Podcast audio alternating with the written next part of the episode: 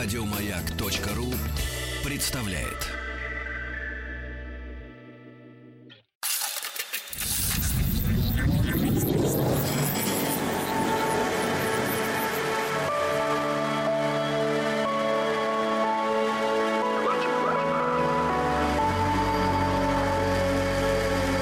Стаховский лайф на маяке. Это «Объект-22», я Евгений Стаховский, очередная серия проекта «Стаховский лайф». А, впрочем, э, вот это как раз имеет наименьшее значение, поскольку сегодня тот э, счастливый для меня день, когда я имею возможность э, заняться какими-то любимыми историями последнего времени, а именно продолжить этот случайно сложившийся цикл, посвященный каким-то самым неожиданным, забавным, может быть, нелепым в какой-то мере и степени, в общем, выдающимся смертям. Сегодня если я ничего не путаю, восьмая уже, да? Уже восьмая серия, значит, два месяца мы как-то возимся со всеми этими вариантами. И не вижу пока ни конца, ни края. Ну, может быть, и хорошо. А сегодня Конечно, есть повод, я не помню, обещал я в прошлый раз или нет, перейти к каким-то, в общем, вполне себе значимым именам. И коль уж мы добрались до начала 20 века, то, может, многие из вас догадались, что здесь ну, просто обязано возникнуть одно эм, вполне себе женское и крайне известное имя. И сейчас мы к нему подойдем. Но вот вы знаете, что я в каких-то своих этих э, списках, которые бесконечно составляю на разные темы, обнаружил одно имя, которое, в общем, наверное, нам ни о чем бы не сказало, да и ни о чем и не говорит никому, конечно. И можно было бы обойти его стороной, но поскольку мы здесь касаемся в основном персон ну, таких, ну, более-менее значимых, там, как-то исторически эм, сложившихся, ну, и так далее, и так далее, хотя, конечно, будут имена никому непонятные и неизвестные. И вот это одно из них, и в самом начале я позволю себе сделать э, такой шаг назад, поскольку речь идет еще о конце XIX века. Это 1872 год, по-моему, даже не называется точное число, говорят, что это ноябрь 1872 года. И можно было бы обойти это имя, это событие, эту смерть э, стороной, если бы не возможность э, вспомнить кладбище Кенсел Грин, лондонское знаменитейшее кладбище, которое э, называется вообще кладбищем всех душ.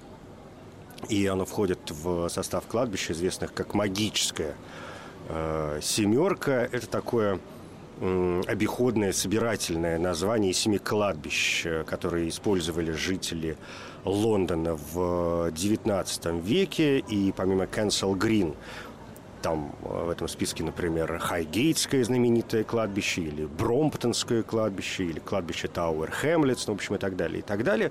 Вот что за история произошла в ноябре 1872 года на кладбище Кенсел Грин. Некий Генри Тейлор, который был Сейчас сложно уже сказать. В общем, каким-то смотрителем на этом кладбище, человеком, который выполнял э, там, некоторые работы. И, в общем, во время одного из захоронений, во время церемонии захоронения, он, э, среди прочих, э, нес гроб. Ну, человек, который умер, разумеется. И в какой-то момент очень неудачно споткнулся о камень и начал падать. Остальные носильщики, гроб штука тяжелая, э, остальные носильщики, в общем, тоже как-то повели себя не самым лучшим образом. Они, в общем, стали валиться вместе с ним, не удержали. Гроб, э, он начал падать и, в общем, рухнул сверху, э, придавив уже упавшего к тому моменту Генри Тейлора, убив его, собственно, прям на месте. Говорят, что вдова вот того человека, которого хранили в этот момент, э, в ту секунду впала в какую-то настоящую форменную истерику, и чем дело закончилось, история, в общем, умалчивает. Хотя, если покопаться в каких-нибудь архивных бумагах, наверняка э, что-нибудь можно да и обнаружить. Ну, в общем, вот такая нелепая совершенно история, которая, как я уже сказал, мне кажется, интересней Э, звучит именно потому, что дело происходило на знаменитом кладбище Кенсел Грин, о котором вы прекрасно все знаете. Э, это кладбище, образованное в XIX веке, а к началу XIX века в Лондоне все кладбища уже были переполнены. И тогда встал вопрос об организации каких-то новых мест для захоронений. Это произошло еще в самом начале XIX века. И вот тогда стали э, организовываться кладбища, которые вошли вот в эту знаменитую магическую семерку. И основатель кладбища Кенсел Грин Джордж Фредерик Карден, э, ну или Карден, решил э, основать это кладбище по типу парижского кладбища Пер-Лашес, которое он посетил и которое его настолько как-то впечатлило, что он вот решил в Лондоне сделать нечто подобное. Ну, в общем, в итоге и получилось. Сейчас кладбище существует, конечно, занимает э, довольно большую территорию – продолжает функционировать. В частности, там функционирует э, крематорий, там находятся две церкви, две часовни, англиканская и нонконформистская. А существует общество друзей, кладбище Кенсел Грин, оно было основано в 1989 году. 13 июня ежегодно проходит День открытых дверей кладбища Кенсел Грин. Ну и если говорить о каких-то знаменитых людях, которые были там а, захоронены, то здесь, ну, из таких совсем и для русского человека известных товарищей, я бы, наверное, вспомнил Уильяма Мейкписа Теккерея, писателя, Уильяма Уилки Коллинза, еще одного писателя, математика Чарльза Бэбиджа и... Э, Интересно, что на кладбище Кенсел Грин был кремирован, и там же вроде как развеян прах э, Фредди Меркьюри. И там есть табличка, кинотав, которая, собственно говоря, об этом и сообщает. Кроме того, кладбище Кенсел Грин, конечно, получило э, некоторую некоторую славу благодаря э, произведениям искусства, там, всевозможным литературным э, памятникам. Самое известное среди них – это, наверное, стихотворение Гилберта Кита Честертона под названием The Rolling English Road, такая кривая английская дорога, по-моему, так оно и переводится на русский язык. И есть, э, если память не ошибает, если память мне не изменяет, если я не ошибаюсь, есть несколько переводов этого э, стихотворения. Но вот то, что сделал Гутнер еще там в первой половине 20 века, мне кажется, вполне себе заманчивым. Когда к Северну римлянин пройти еще не мог – Дорогу пьяный смастерил кривее всех дорог. Дорогу, что везде идет по графствам в кривь и в кось. И сквайр весь день за ним бежал, и все село неслось. Веселую дорогу то, что полюбилось нам в ту ночь, как через Бичи Хэт тащились в Бирмингам. Не сделал Сквайру не в пример мне Бонапарт вреда, и воевать с французом я не хотел тогда — но, услыхав плохую весть, на их штыки попер. Дорогу выпрямить хотят кривую с давних пор.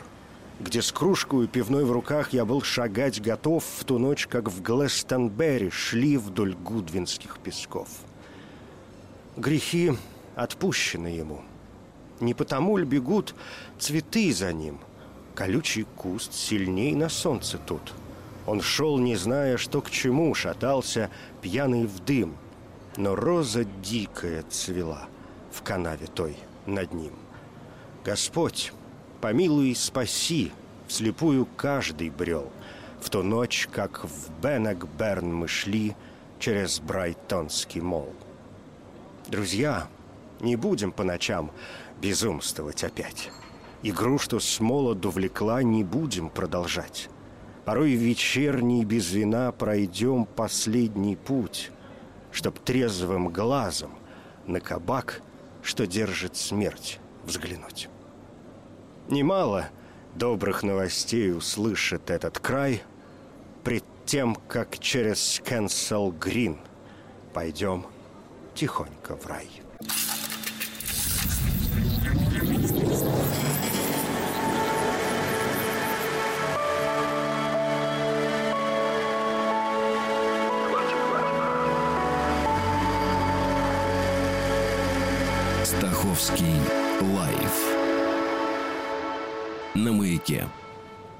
Возвращаемся в 20 век, и вот теперь, собственно, к той фигуре, о которой я сказал в самом начале, фигуре женского пола, можно было бы сказать, ради которой сегодня все затевалось. Но, конечно, нет, потому что другие персонажи тоже кажутся мне местами крайне интересными.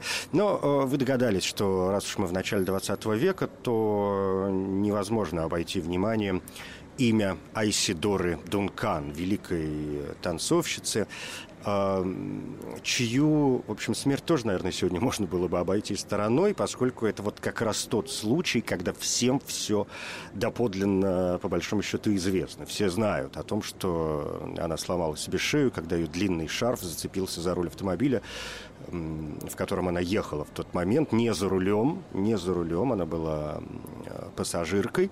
Но это тот случай, когда как раз у нас есть шанс вспомнить э, и немножко поговорить об Исидоре Дункан. У меня почему-то в последнее время возникает ощущение, что ее э, больше почему-то в России, во всяком случае, помнят э, не потому, что она была великая танцовщица и, и, и, в общем, и писательница, и философ в какой-то мере и степени, очень увлеченная идеями Ницше, и, в частности, она была большой поклонницей его труда э, про Заратустру, и там вот этот канатный плесун, сами понимаете, конечно, ее пленил, и Айседора Дункан даже написала книгу, которая называется «Танец э, будущего», и там тоже своего рода такой, знаете, люди, как пророки будущего. Ну, в общем, крайне, крайне занимательная э, вещь. Но э, если говорить о биографии Айсидоры Дункана, она родилась 26 э, мая 1877 года, или некоторые источники говорят, что это было все-таки 27 мая, причем года 1878. Она не француженка, как хорошо известно. А, она американка вообще-то. Родилась в Сан-Франциско, в Калифорнии. Потом переехала в э, Окленд. А, затем перебралась в Нью-Йорк, где уже, в общем, вполне себе неплохо себя чувствовала в танцевальной сфере. В Нью-Йорк она переехала, когда ей было уже слегка за 20, 21, по-моему, год. И э, в конце концов, или, или, может быть, нет, наверное, немножко пораньше, потому что в 21 год она перебирается уже в Европу. Да, в 1898 если она, ну, если будем принимать во внимание то, что написано и на ее могильной плите, 77 год, да, что ей 21, то в 21 год она перебирается в Лондон, выступает в частных э, гостиных, вдохновляется э, экспозициями Британского музея, ее начинает очень Э, занимать формы и роспись э, вас, и она начинает привносить э, в свой танец вот, вот это искусство, которое она впитывает с помощью искусства. Из Лондона она переезжает в Париж, где ее совершенно однозначно покоряет Лувр. Вообще музеи довольно серьезно повлияли на творчество Айсидоры Дункан, и ее просто шокирует, конечно. Лувр, она продолжает развивать свою технику и свое искусство, э, начинает ездить с гастролями по всей э, Европе, разрабатывая и утверждая свою инновационную технику, а она, собственно говоря, является, ну, если не самым главным, то одной из родоначальниц так называемого свободного балета, вот этого отхода от э, такого самого классического танца то есть э, балет, который получил свое очень серьезное развитие уже в 20 веке. И понятно, что не все, конечно, относились к этому хорошо, думали, что это безобразие такое, да что вы себе, девушка, э, позволяете. Но э, ее, как известно, совершенно ничего не беспокоит. А, она продолжает работать открывает для себя заново, точнее говоря, переоткрывает греческое, там, древнегреческое искусство и привносит в свои работы, делает вот этот вот акцент древнегреческой э, эстетики. Есть знаменитейшие фотографии, где как раз э, мы видим ее в там, всевозможных каких-то туниках, тогах, я не знаю, там бог знает в, чем еще, с э, какими-то фруктами. Но, в общем, все это совершенно прекрасно, и обязательно все это посмотрите. Что до ее личной жизни и вот этого романа с Сергеем э, Есениным, то как известно, в Советский Союз она в какой-то момент перебралась потому что сильно увлеклась коммунистическими идеями. Вообще она была фигурой очень такой спорной. В общем, не скрывала своей бисексуальности, не скрывала того, что она атеистка. И когда она приехала в Соединенные Штаты в 22-23 э, годах, это было последнее ее турне в Соединенные Штаты Америки, то она выступала на сцене с э, красным платком, красным шарфом. И после того, как в Бостоне обнажила свою грудь, э, она заявила, вы видите, это красный. И я тоже, ну, типа красный, имеется в виду, что, сами понимаете, конечно, речь идет о коммунистической идеологии.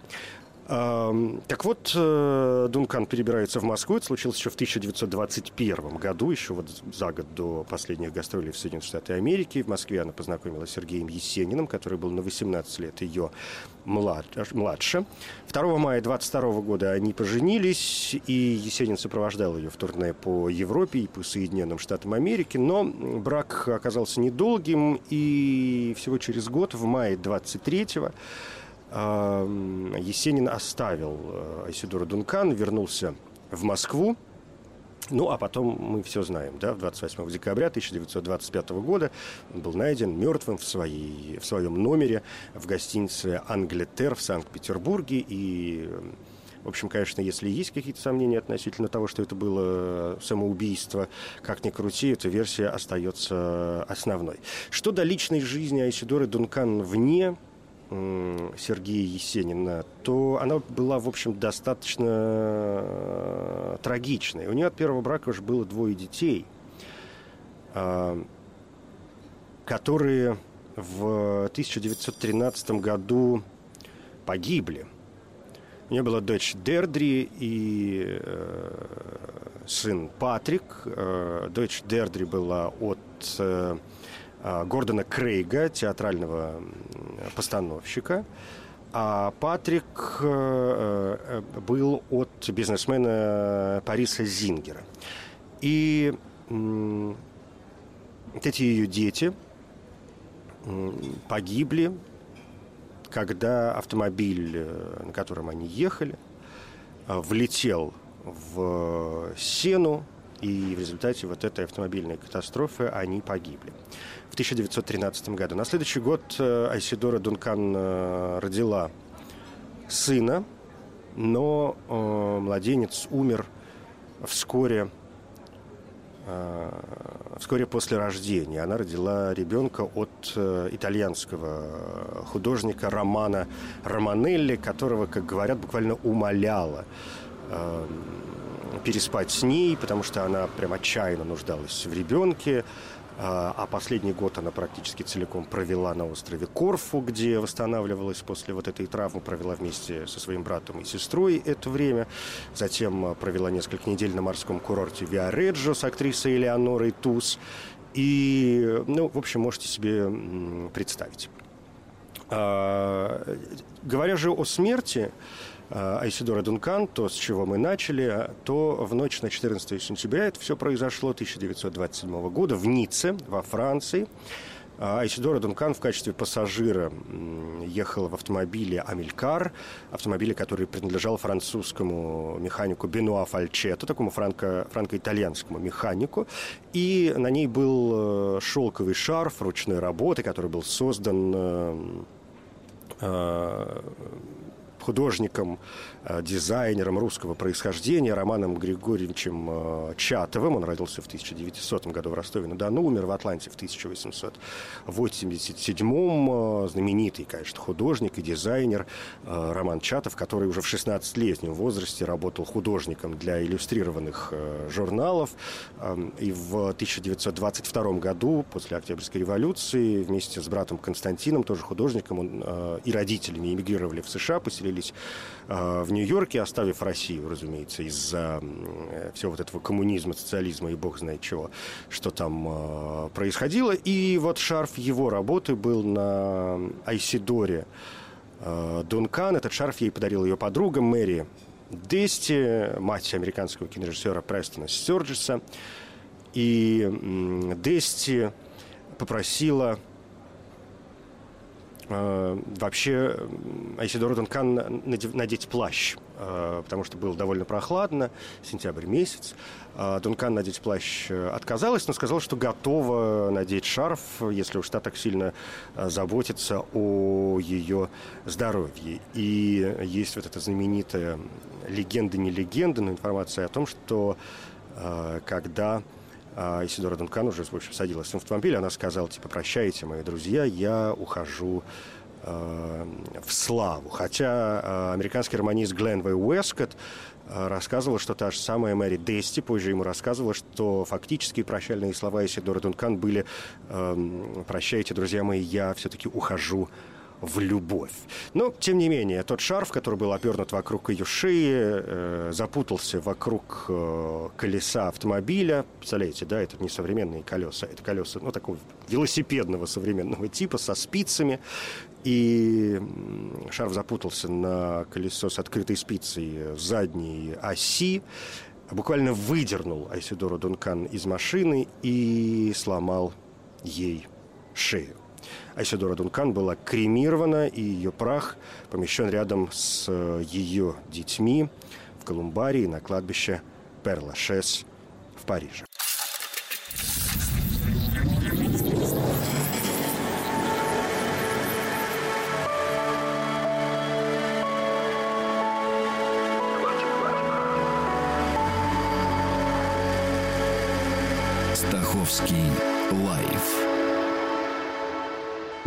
Маяке. Это «Объект-22», я Евгений Стаховский, восьмая серия случайно сложившегося цикла о неожиданных, необычных, забавных, может быть, даже в какой-то момент э, смертях. Ну вот мы добрались до 20 века, который, конечно, требует к себе отдельного отношения, хотя бы и потому, что, во-первых, он довольно близок к нам, э, к нашему времени, а во-вторых, э, история, в общем, начинает представлять собой такой более подробный вариант относительно древних э, моментов, э, в которых много легенд, слухов, в общем, бог знает чего еще. Поэтому Прежде чем в одной из следующих серий перейти уже как непосредственно к 20 веку, э, я бы, вы знаете, ну, по крайней мере, сегодня, может быть, и в следующей серии еще раз оглянулся на далекое прошлое, поскольку этот список мой каких-то непонятных смертей, он как-то как постепенно пополняется, и я открываю для себя какие-то новые имена, которые, мне кажется, в этом смысле интересными. Но в смысле имена-то не новые, конечно, но вот э, истории, которые с, ним, э, с ними происходили, с, там, с теми или иными людьми, кажутся мне вполне себе занятными. Э, потому что, например, ну вот, э, уходя в какую-то глубокую древность, и мы говорили об очень многих людях там в первых сериях, э, я понимаю, что я как-то совершенно обошел вниманием э, Милона Кротонского, например, который был э, атлетом, знаменитейшим греческим атлетом из италийского э, города эм, Кротоне, ну, который сейчас называется Кротоне, но тогда просто Кротон. Это шестой век до новой эры – и он действительно был очень знаменитым человеком. Милон принимал участие в Олимпийских играх, еще будучи каким-то, каким-то юным э, мальчуганом. Э, согласно Павсанию, э, его э, изваял Дамей, который тоже был родом из э, Кротоны. И говорят, что Милон сам принес в Альтис свою статую. Ну, в смысле, вы знаете, что ставились э, статуи победителям. А, Милон Кротонский шесть раз оставался победителем на Олимпийских играх, семь раз на Пифийских, девять на Немейских и десять на Истмийских играх. Но ну, мы же знаем, что не только Олимпийские игры происходили в Древней э, Греции. Эм, обращаясь к самым открытым источникам, мы понимаем, что э, о нем рассказывались э, различные истории еще древними античными авторами. Ну вот, например, однажды на Олимпийских играх Милон поднял на плечи четырехлетнего бычка и с ним четыре раза обошел обошел кругом Олимпийское ристалище. Согласно Павсанию, тому же самому, он так крепко держал яблоко, что другие, как ни старались изо всех сил отнять его, не могли этого сделать. И в то же время он держал его так нежно, что сам он ничуть не сдавливал это яблоко и его не повредило. Затем, стоя на диске, намазанном маслом, он смеялся над теми, кто нападал на него и хотел его столкнуть с диска. Клавдий Элиан уточняет, что его возлюбленная в состязаниях э, с ним не раз без труда отнимала у него это гранатовое яблоко. А отсюда можно заключить, что Милон был мощен телом, но слаб э, духом. А также он обвязывал лоб веревкой и силой напряжения жил на лбу, разрывал ее. А, как-то он предложил желающим попробовать отделить мизинец, э, прижатый к своей ладони, и никто не смог оторвать палец от напряженной кисти. А, еще историки приводят э, рассказ о том, что он простым ударом руки принес в жертву быка, которого без труда в тот же день целиком и слопал. И, в общем, единственный, кто превзошел его в силе, что признавал сам Милон, это был пастух Титор. А Аристотель сравнивает в своих работах Милона Кротонского с Гераклом.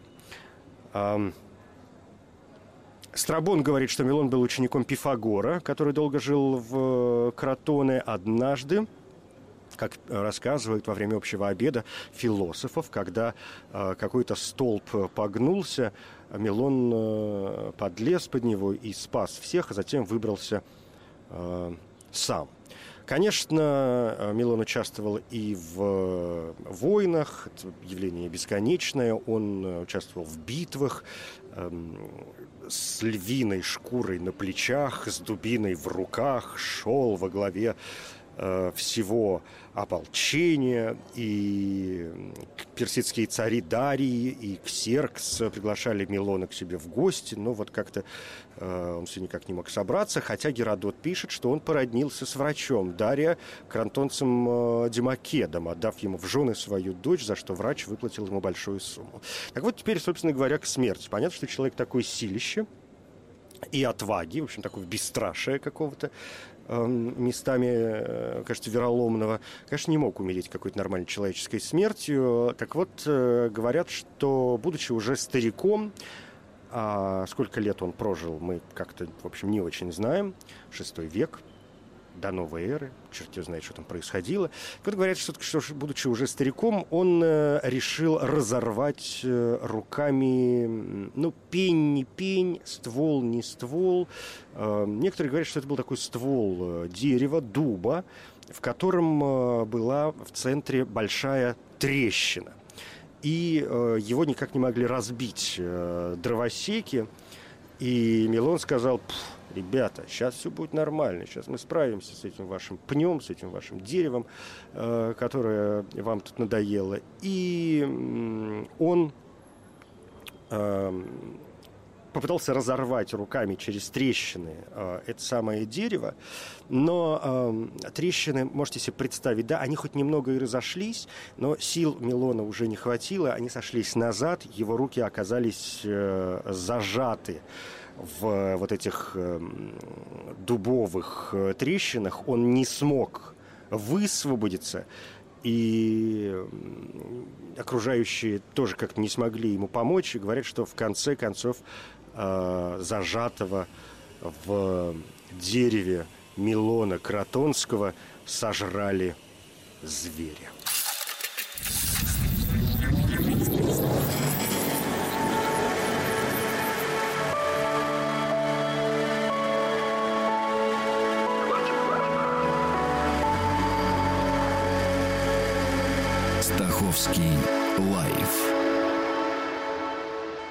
Маяке.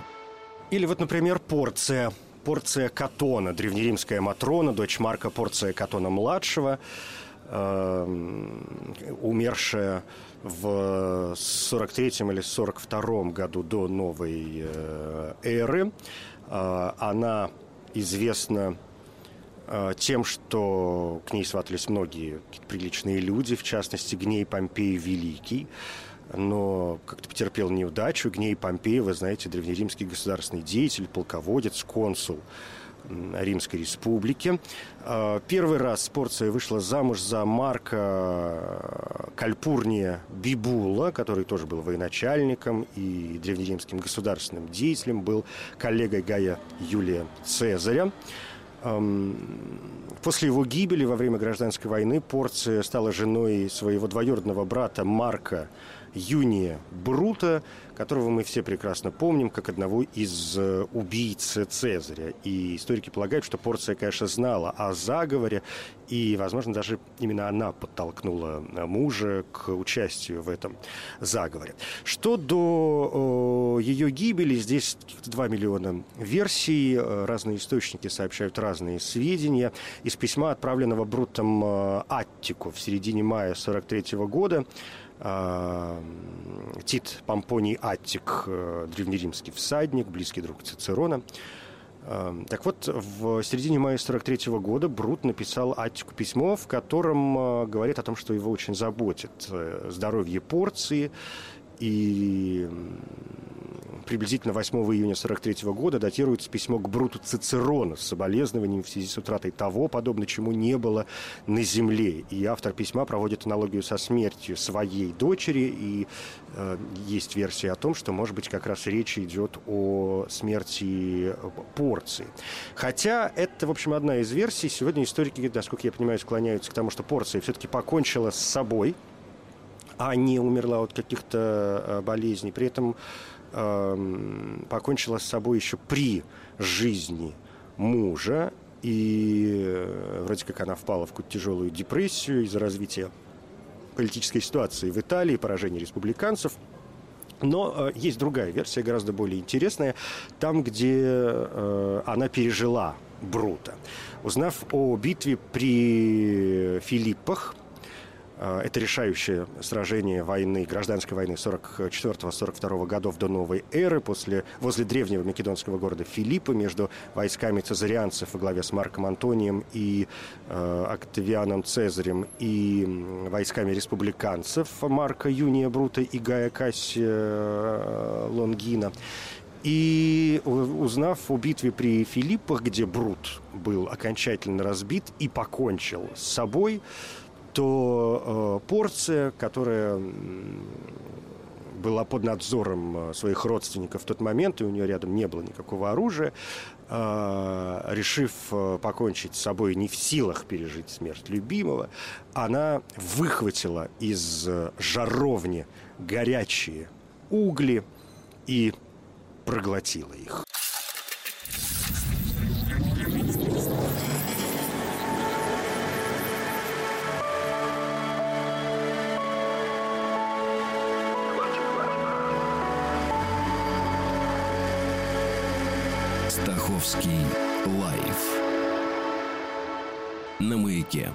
Ну и последняя на сегодня очень трагическая история, тем более, что она произошла с довольно молодым человеком, которого звали Клавдий Друз.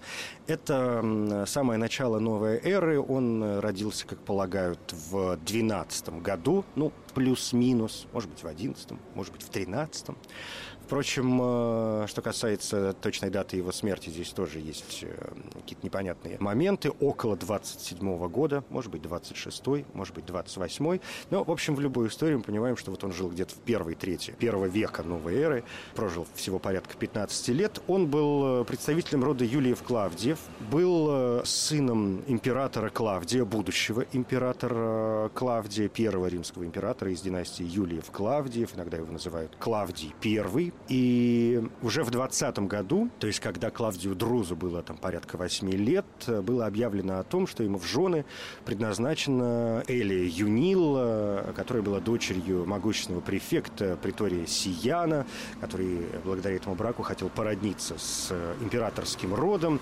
И, видимо, состоялась какая-то помолвка сразу или чуть э, позже. И это обручение, говорят, наполнило Сияна, затем префекта, какими-то вот э, невыполненными надеждами. И поскольку Клавдий Друз был очень молодым человеком, э, с ним произошло какое-то непонятное событие. Свадьба Друза и Юнила так и не состоялась, поскольку буквально через несколько дней после помолвки Друз все-таки умер, случайно подавившись грушей. Причем э, э, не просто откусил грушу, да, и там как-то она вошла ему не в то горло, а он забавлялся с грушей, подбрасывая ее в воздух и в попытке поймать ее ртом. Ну, вы знаете, обычное, в общем, развлечение. Кто только что в воздух не, по, не подбрасывает для того, чтобы потом ртом это поймать. И вот он подбросил грушу высоко в воздух, и когда вознамерился поймать ее ртом, он это сделал, но как-то она вошла э, не очень очень правильно. И он э, умер э, от удушья. Были подозрения, что он был убит э, сияном. Не очень понятно зачем, поскольку, ну, вроде как со свадьбой все должно быть в порядке, и уже что убивать-то парня. Так что есть подозрение, что это были ложные подозрения, но, в общем, будьте осторожны с попыткой поймать какие-то предметы ртом. Все, пожалуй, на сегодня продолжим. Ну, как-нибудь продолжим. Это «Объект-22». Я Евгений Стаховский. Спасибо. Еще больше подкастов на радиомаяк.ру